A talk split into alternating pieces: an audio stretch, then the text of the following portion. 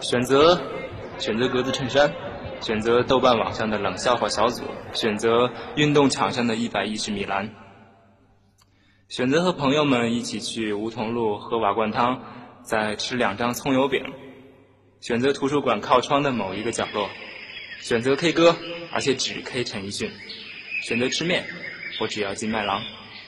为什么不选电影？选择就是不选择，疑问就是没疑问。光影记记录他们在电影中每一个华丽的转身，记录我们的青葱岁月，美好的时光。记录我们的青葱岁月，记录我们的美好时光。欢迎大家收听本期的光影记，我是小婷。大家好，我是妍妍。经常收听光影记的听众呢，一定不难发现光影记改时间了。是的，今后光影记的播放日期改到了双周一的下午。那么光影记也将和各位新老朋友。一起相约在每双周一的下午。小婷啊，我们说过，最近的几期节目呢，都会是以港片为主要内容。那么说到港片，我们在上一期的节目中为大家介绍了港片中的武侠经典，其中呢都是一些江湖儿女的爱恨情仇。那么我听说啊，我们的这一期节目依然离不开江湖两个字。如果说武侠是指古代的江湖，那么今天呢就要给大家讲讲现代的江湖了。那究竟什么是现代的江湖呢？不知道大家有没有想到，提到港片，总能让一些人热血澎湃，尤其啊，我觉得是男生居多。是呢，男生总是有一个英雄梦，所以就会对港片中的警匪大片格外的青睐了。对啊，提到警匪片，我们就会想到古惑仔、黑帮。嗯。除了这些，更重要的可能是警匪搏斗厮杀，互相揣测心理，使用计谋和手段的博弈，这些总是能令观众大呼过瘾。同样，我们也喜欢英雄惩恶扬善，打击罪犯，这也使警匪片拥有了一大批的观众。是啊，一提到警匪大片，妍妍，你会在脑海中浮现出来什么样的画面和词语呢？比如说重案组。是啊，是啊。专案组里呢，总会有一些帅气迷人、干练潇洒的阿 Sir 和 Madam。除此之外呢，影片当中当然也少不了一些高难度动作和博弈厮杀的场面。而警匪片的情节通常是因为利益叛变，同事造成伤亡，最后男主人公孤军奋战，杀出层层包围，最后正义战胜邪恶。嗯，不难看出呢，众多的警匪大片当中还是有许多的共通之处的。而正义战胜邪恶呢，则是不变的主旋律。那确实，这个年代的香港警匪片啊，是出了非常非常多的杰作，可以说是在一代人的心中留下了非常深刻的记忆。小婷，你觉得你印象最深的是哪一部啊？小婷印象最深的呢，可能不是一部，而是一个系列呢。哎，一个系列呀，那这就让我想到了非常经典的一个系列电影，那就是《无间道》吗？对呀，就是《无间道》了。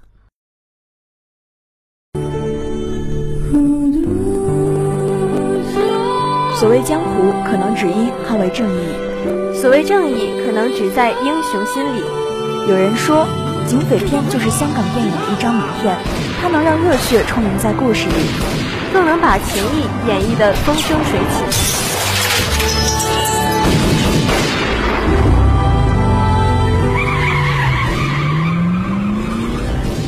对不起，我是警察。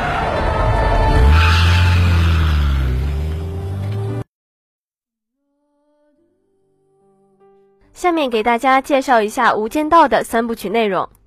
第一部，佛经里说，无间是八大地狱之中最痛苦的一个。本片以《无间道》作为片名，显然寓意深刻。两个人的身份都不是本该属于自己的，他们几乎生活在一个类似于无间的地狱环境里，做梦都怕别人拆穿自己的身份。这个世界里，到底什么才是生活的道理，做人的道理？角色的茫然，也就是编导对这一问题的深入探讨。进入无间地狱是没有轮回的，只有受苦。但片中的两位主角却在寻求轮回。一九九一年，由刘德华饰演的十八岁三合会会员刘建明，听从由曾志伟饰演的大哥韩琛的指示，进入警校学习，想得到机会来做警方的卧底。而同时，警校中的另一位由梁朝伟饰演的学生陈永仁，受警方安排，表面上将其强迫退学，实际上则是让他进入三合会当卧底。刘建明从警校毕业后，顺利的进入警局，并且职位步步高升，已成为刑事情报科 A 队的一员。在此期间，他利用各种机会为韩琛提供了大量情报。而陈永仁在这些年以来已经取得了韩琛的初步信任，但由于韩琛的案件始终没有破，他永远只能待在黑帮，只有黄警司与他单线联系。二零零二年的一个晚上，根据陈永仁卧底情报。获知一批毒品即将交易，而交易的一方为韩琛，但由于当时刘建明及时将消息传递给了韩琛，使其成功逃脱。不过因此双方发现各自的内部具有内鬼，于是，一场激烈的决斗由此展开。在最后的结局中，双方内鬼都认出了自己的身份。不过刘建明抢先一步，早已将陈永仁的档案彻底删除，使其永远无法恢复身份。而最后，陈永仁也死在了韩琛的另一个警方卧底枪下。第二部的故事呢，由十年前陈永仁与刘建明在警校大门外擦身而过开始。一九九一年，倪氏家族当时稳坐香港的黑帮龙头位置，旗下有五大头目，分别控制了不同的地区。但龙头倪坤突然被枪杀，当晚除了新晋头目的韩琛之外，其余四大头目均欲伺机夺取老大的位置。专案组督察黄志成及陆启昌也加紧部署防范，各方都陷入一触即发的火线状态中。倪家接班人倪永孝城府极深且心狠手辣，竟凭他一己之力，不费一兵一卒便牵制住四大头目，成为新任龙头，也因此引起了黄景都对他的疑心。于是派警校的学生陈永仁以被开除的身份掩盖，渗入倪家进行长期的卧底。另一方面，韩琛为巩固势力。也早已安排手下刘建明考进警察部作为自己的卧底。三年后，陈永仁取得倪永孝的信任，在家族中任居要职。刘建明也凭着向警队提供韩琛的情报扶摇直上，并且对韩琛女友渐生情愫。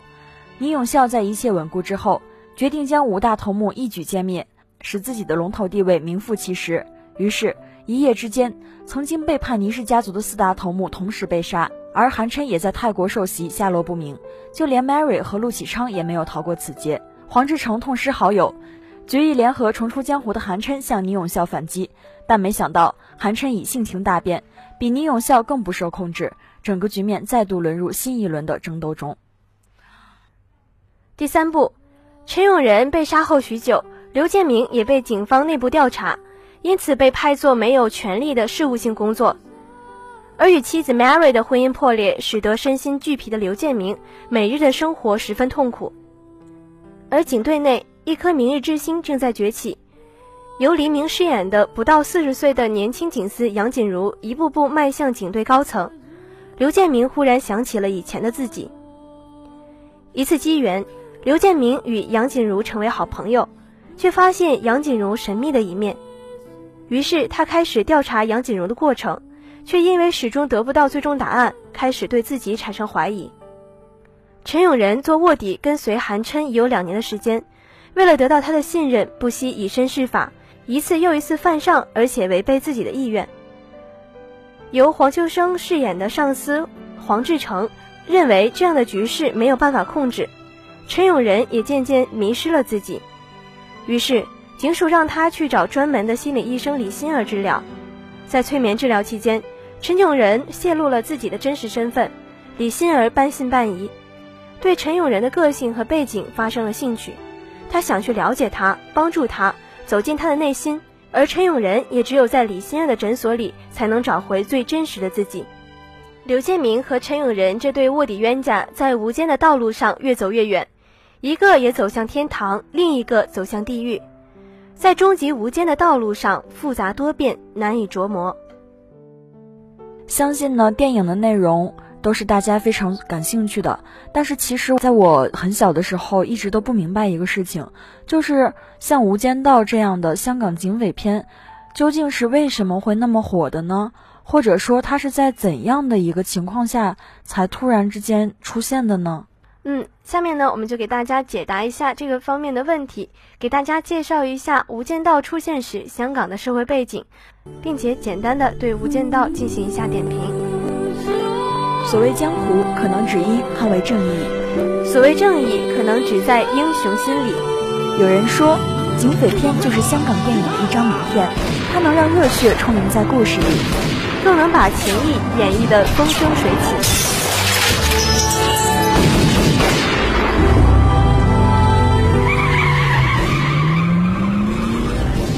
对不起，我是警察。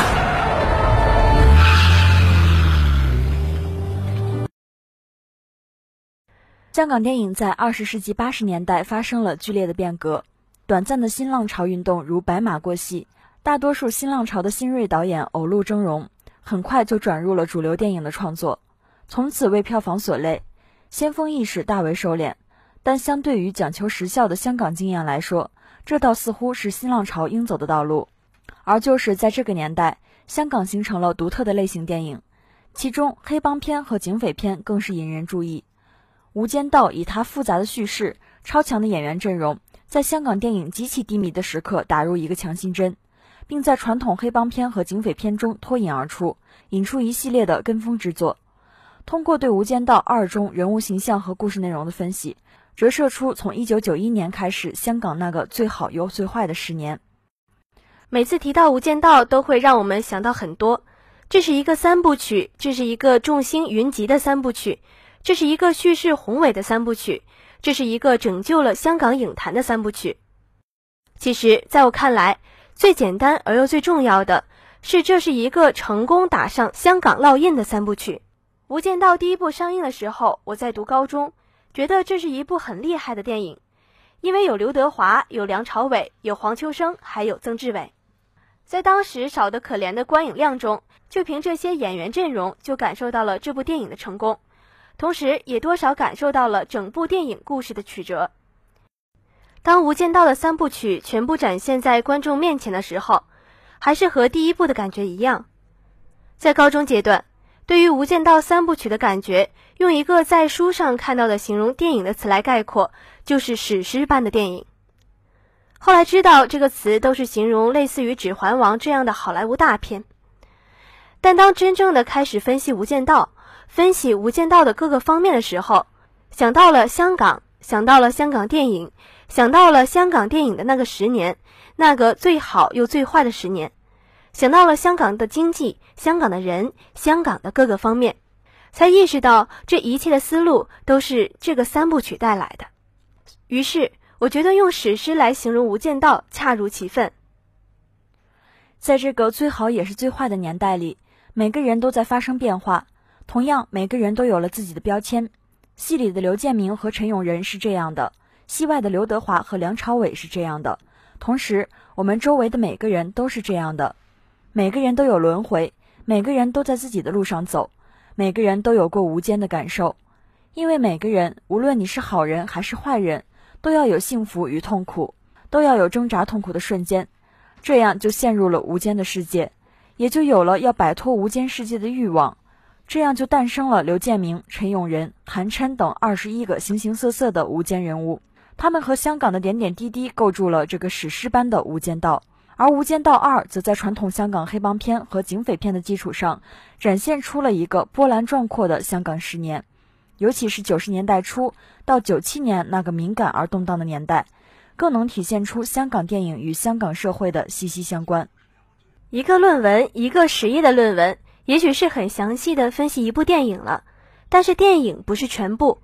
何况当导演想用一部电影来承载一个社会的时候，一个时代的时候，我们不可能去分析它，去解读它，我们只能去观赏，用自己的思路来接受导演的灌输。那香港电影产业一直能够保持活力的因素有哪些呢？首先，当然与香港的经济持续发展有关，特别是六十年代开始。香港从半中半西、半新半旧的转口贸易港，逐渐发展为具有独立实力的工商业大城市。七十年代中期进入空前的繁荣，经济发达，投资者多，对香港电影的发展起到了保障作用。第二，在香港，电影始终是一种大众的主要娱乐休闲方式。电视、录音及其他娱乐形式的兴起，虽然对电影产生了一定的影响，但并未造成如大陆和台湾那样大的打击。这固然与大众的娱乐心理、消费心理有关，但更重要的应归于香港电影工作者的努力。香港的电影工作者们，特别是导演们，时常具有一种危机感，他们十分注重维系和扩大自己的观众群，因此他们非常明白，一旦疏离了观众，就很难再把他们拉回到电影院来。而真的，一旦失去了观众，自己和电影也就失去了安身立命之地。因此，他们经常研究观众的需求，研究大众的情绪，尽力使自己的制作与之相适应。下面呢，和大家说一说九十年代香港经济与电影产业。九十年代之后，由于香港社会的人心浮动和亚洲金融危机的影响，香港经济发展出现了颓势。在这种大环境下，也由于香港电影自身的诸多问题，其电影工业出现了前所未有的低迷。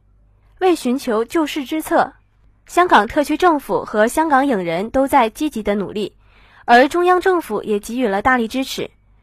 香港电影产业模式中，传统的大厂体制及卫星制、院线营销模式等均已告亡。除了内地合作制片外，出现了产业重组、联合新媒体工业等多种具有个性化特征的新产业模式。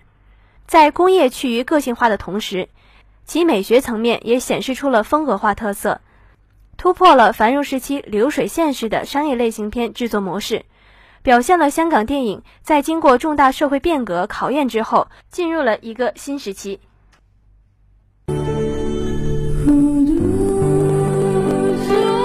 所谓江湖，可能只因捍卫正义；所谓正义，可能只在英雄心里。有人说，警匪片就是香港电影的一张名片，它能让热血充盈在故事里，更能把情谊演绎得风生水起。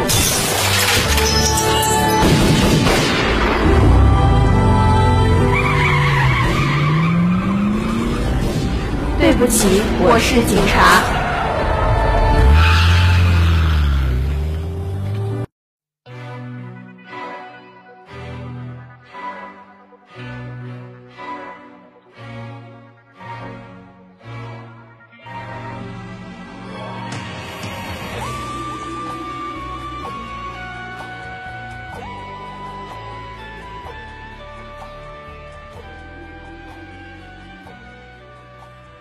那么，下面我们来聊一聊《无间道》中的那些人物。首先，韩琛这个人物，他为何那么狡诈，那么不择手段？在第二部中叙述的淋漓尽致。他原本是个小人物，对老大宁永孝忠心耿耿，却屡遭暗算，不得不被老婆推上黑帮老大之位置。最令人深思的镜头是，一分钟前，韩琛看着与 Mary 的合照，伤心欲绝。他把这张照片放进自己怀里。不是心里，推开面前的一道玻璃门，外面是欢声笑语的宴会场面。他举起酒杯，加入人流中。他的人生变了，他已走向无间的不归路。下面再跟大家介绍一下黄志诚的人物形象。黄景思的形象打破了人们对高大上的一般认识，也有私心，也非完人。他利用卧底调查黑帮内幕，引起黑帮仇杀，坐收渔利，却失去了最好的战友。他从头至尾都是一个悲剧色彩浓重的人物，黄志诚还并非那个老大级的人物，他很干练，很诚恳，但也很脆弱。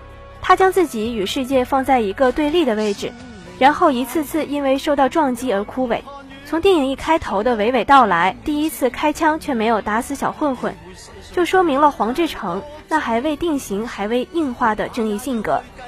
对应坐在对面的吃得津津有味的中年韩琛。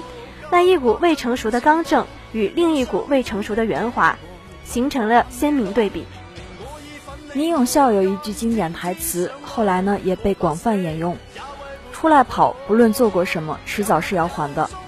宁永孝用自己的实际行动阐述了因果报应之说。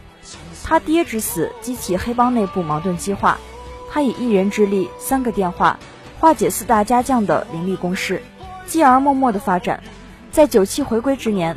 把欲图谋反的四大家将一一解决，手段干净利落而又潇洒万分。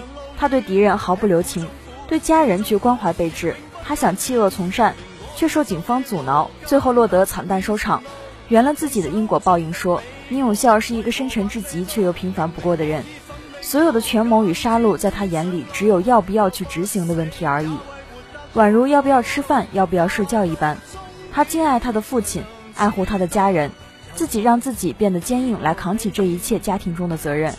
这个人并非坏人，他只是算好了每一步该怎么走，然后看着他选的这条路上有没有一些会绊脚的石头，有的话就踢开。电影当中，两位男主人公有一段经典对白：“我以前没得选择，现在我想做个好人。对不起，我是警察。”刘建明和陈永仁二人的冲突，从一代中的针锋相对，转入二代的暗中较量。作为无间行者，他们没有感情，也不能有感情。当刘建明对 Mary 萌生爱意，却遭拒绝，他痛下杀手，毫不留情，为的是维护自己好人的形象。当陈永仁眼睁睁地看着自己的亲兄弟倪永孝惨死，虽然伤心欲绝，却只能把泪往心里流。为的是不拆穿自己的身份。作为卧底，他们两个别无选择。最后是 Mary，无需太多的戏份来阐释这个片中唯一的女形象。正是因为她那女性最普通的贪欲，为了让老公韩琛出人头地，不惜挑起江湖的腥风血雨。没有她，就没有轰轰烈烈的《无间道》。小婷，你觉得在《无间道》系列中，你最喜欢的角色是哪一个啊？其实我觉得影片当中每个角色的个性都非常鲜明，我也都非常喜欢。但是由黄秋生和曾志伟这两位老演员演出来的更加得心应手，令黄志诚还有韩琛的形象呢更加鲜明立体。那妍妍在影片当中，你觉得哪个形象给你留下的印象最深刻呢？我依然觉得啊，吴镇宇扮演的倪永孝是全片最大的亮点，这也使他一直以来成为招牌的形体表情和眼神，被不动声色的内敛演技而代之，足以见得他的演员功力。但是啊，我觉得我看到吴镇宇的时候，总是会有一点串戏，想到《爸爸去哪儿》。妍妍总是这么幽默呀。那么继续来点评一下这部影片。自二十世纪八十年代末开始。香港电影迎来了它如日中天的时代，这也就是香港电影人至今缅怀不已的黄金十年。尤其是一九九二年，全港票房总收入达到了十五点七二亿港元，其中港产电影总票房收入达到十二点四亿港元，创造了香港电影片年度票房历史最高纪录。东方好莱坞这块金字招牌越擦越亮。黄金十年的含金量成色十足，香港电影人无不陶醉在这一繁荣昌盛的祥和气氛当中。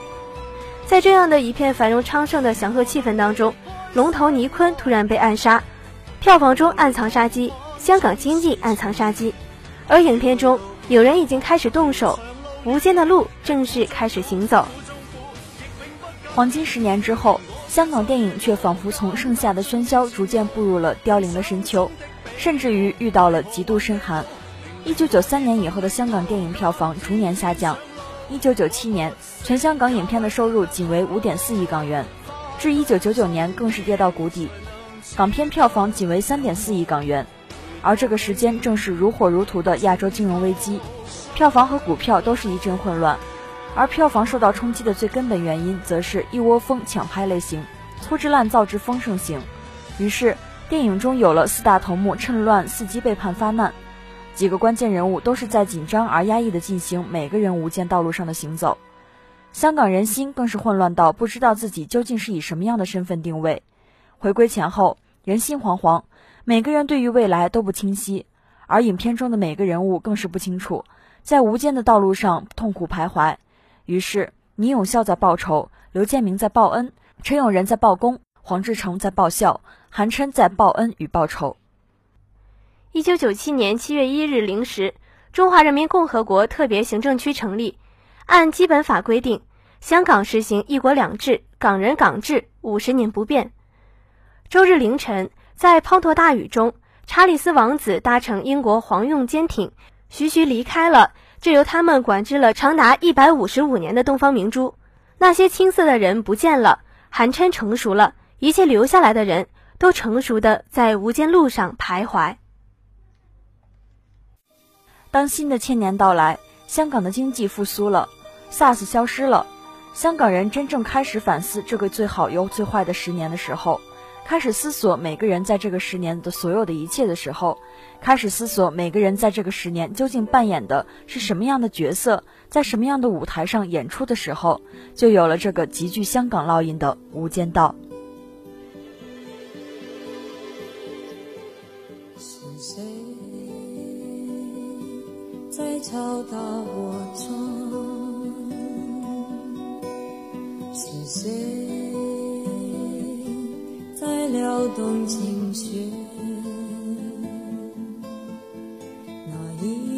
不知道大家是不是通过我和妍妍的讲述，对《无间道》产生了浓厚兴趣呢？那就希望有兴趣的同学去回顾一下这部经典电影吧。是的，通过我们今天的介绍呢，我也有一个非常强烈的感受，就是无论是我们上期所介绍的香港武侠片，或者说这一期的香港警匪片。都脱离不开一个主题，就是他们都很注重情义两个字，也希望大家能够从这些片子里吸取到一些正面的东西，记录我们的青葱岁月，记录我们的美好时光。下一个双周一的下午，妍妍与小婷和大家不见不散。自